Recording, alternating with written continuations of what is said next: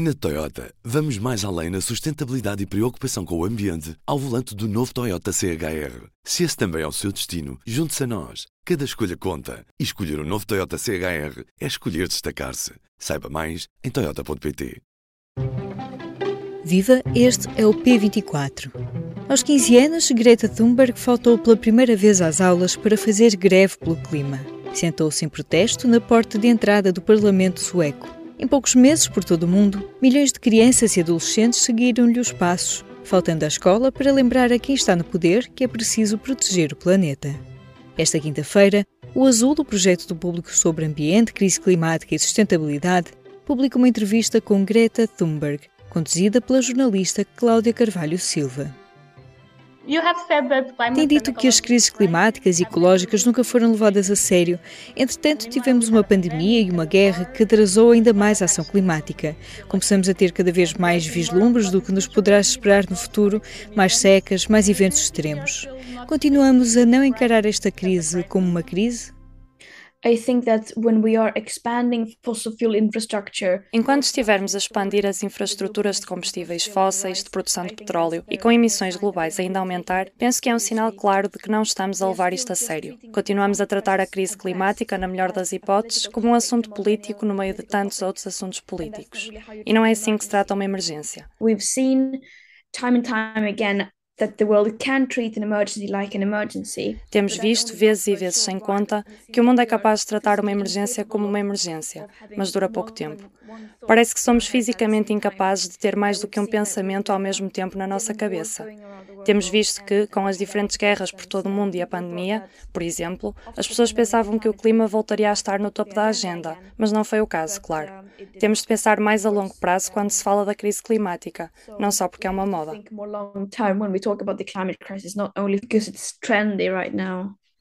Qual é a razão para não darmos a devida atenção?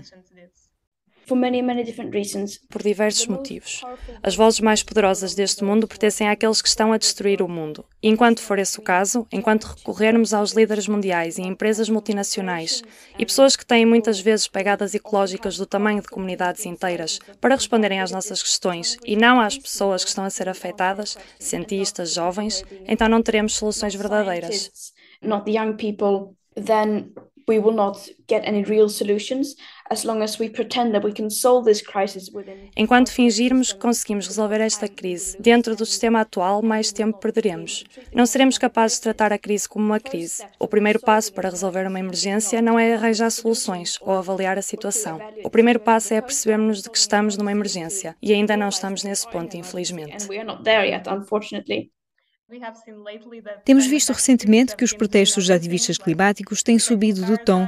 Jovens que esvaziam pneus de carros, que se colam em empresas poluentes e até jovens que atiraram sopa contra um quadro de Van Gogh. Qual é a sua posição sobre este tipo de ativismo?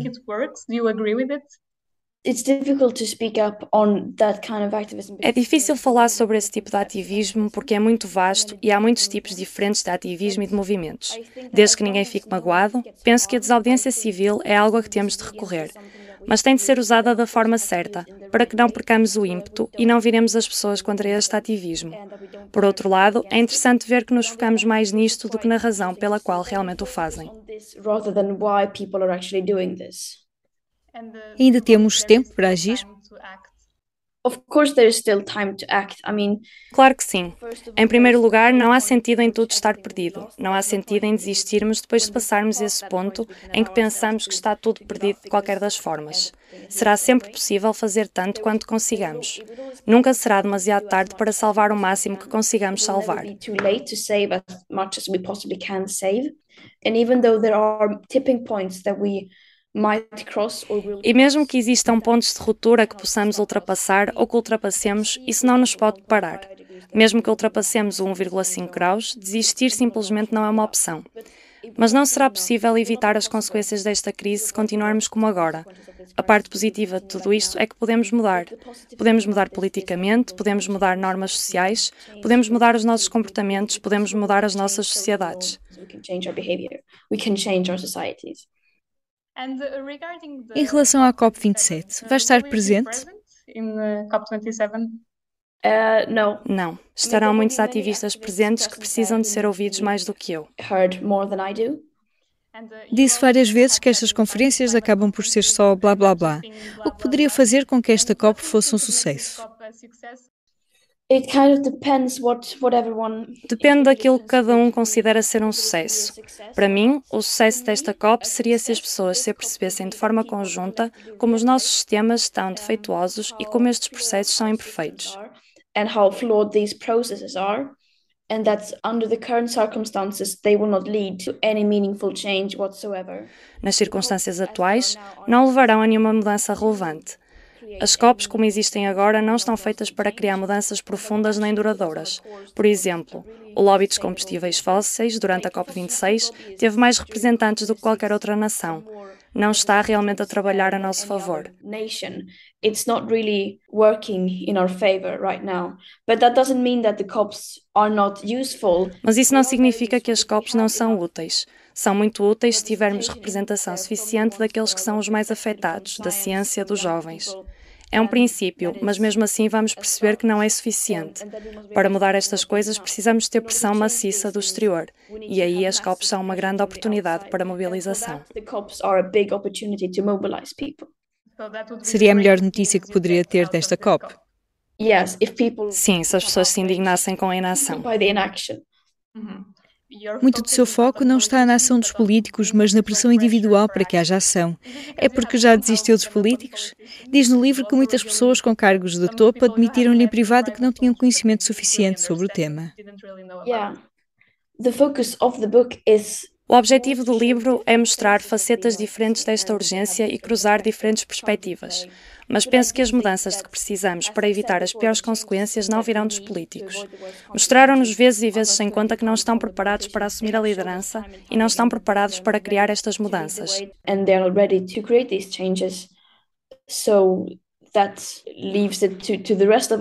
Portanto, sobra para os restantes, nós, para que os pressionemos. Temos responsabilidade, mas muitas vezes essa responsabilidade é para fazer pressão naqueles que estão realmente no poder. Acredito que através da consciencialização possamos criar uma massa crítica de pessoas que exigem mudança. Ao fazê-lo, vamos também impossibilitar que os políticos e os que estão no poder ignorem tudo isto. Make it impossible for politicians and the ones in power to ignore that. Uhum. Diria que a razão da nossa inação é por colidir com o conforto das nossas vidas ou porque realmente não nos apercebemos do que está em jogo? Uh, both. Ambos. Agora, as mudanças que são necessárias não são realmente consonantes com os sistemas vigentes, razão pela qual muitas pessoas parecem não o conseguir ver. Mas também acredito que parte da razão pela qual não estamos a agir é porque não nos apercebemos realmente de todas as implicações desta crise. As pessoas sabem que algo está errado, algo parece estar errado, mas não sabemos bem o que é. E não sabemos as consequências exatas disso. Something seems to be wrong. We don't really know what it is and we don't know the exact consequences of that. We know that the planet is getting warmer. Sabemos que o planeta está a ficar mais quente, vemos mais e mais eventos extremos relacionados com o tempo que estão a ameaçar a vida de algumas pessoas. Na melhor das hipóteses, é isso que sabemos. Mas a noção de que estamos em contrarrelógio passa-nos completamente ao lado.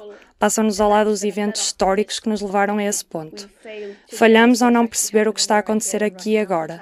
A crise climática não é só algo que vai afetar as nossas crianças ou netos no futuro. Já cá está e isso é só o princípio. O planeta está a destabilizar e isso terá consequências horrendas.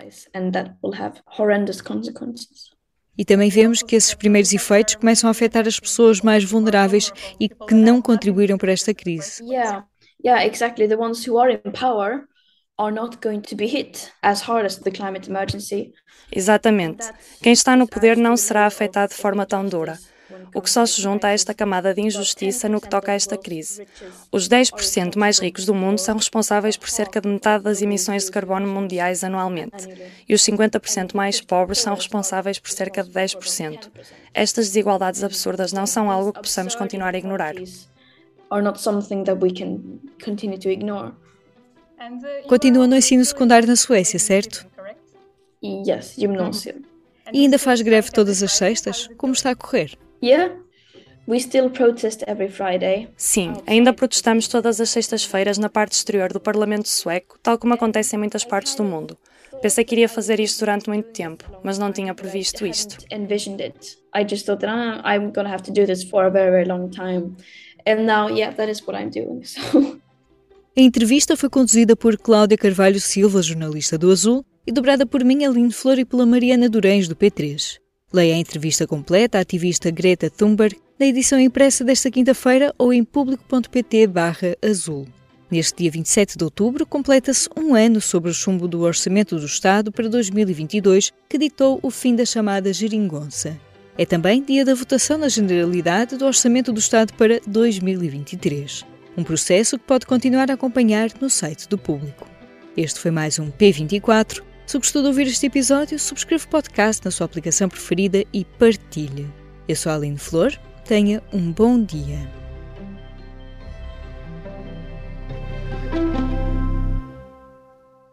O público fica no ouvido.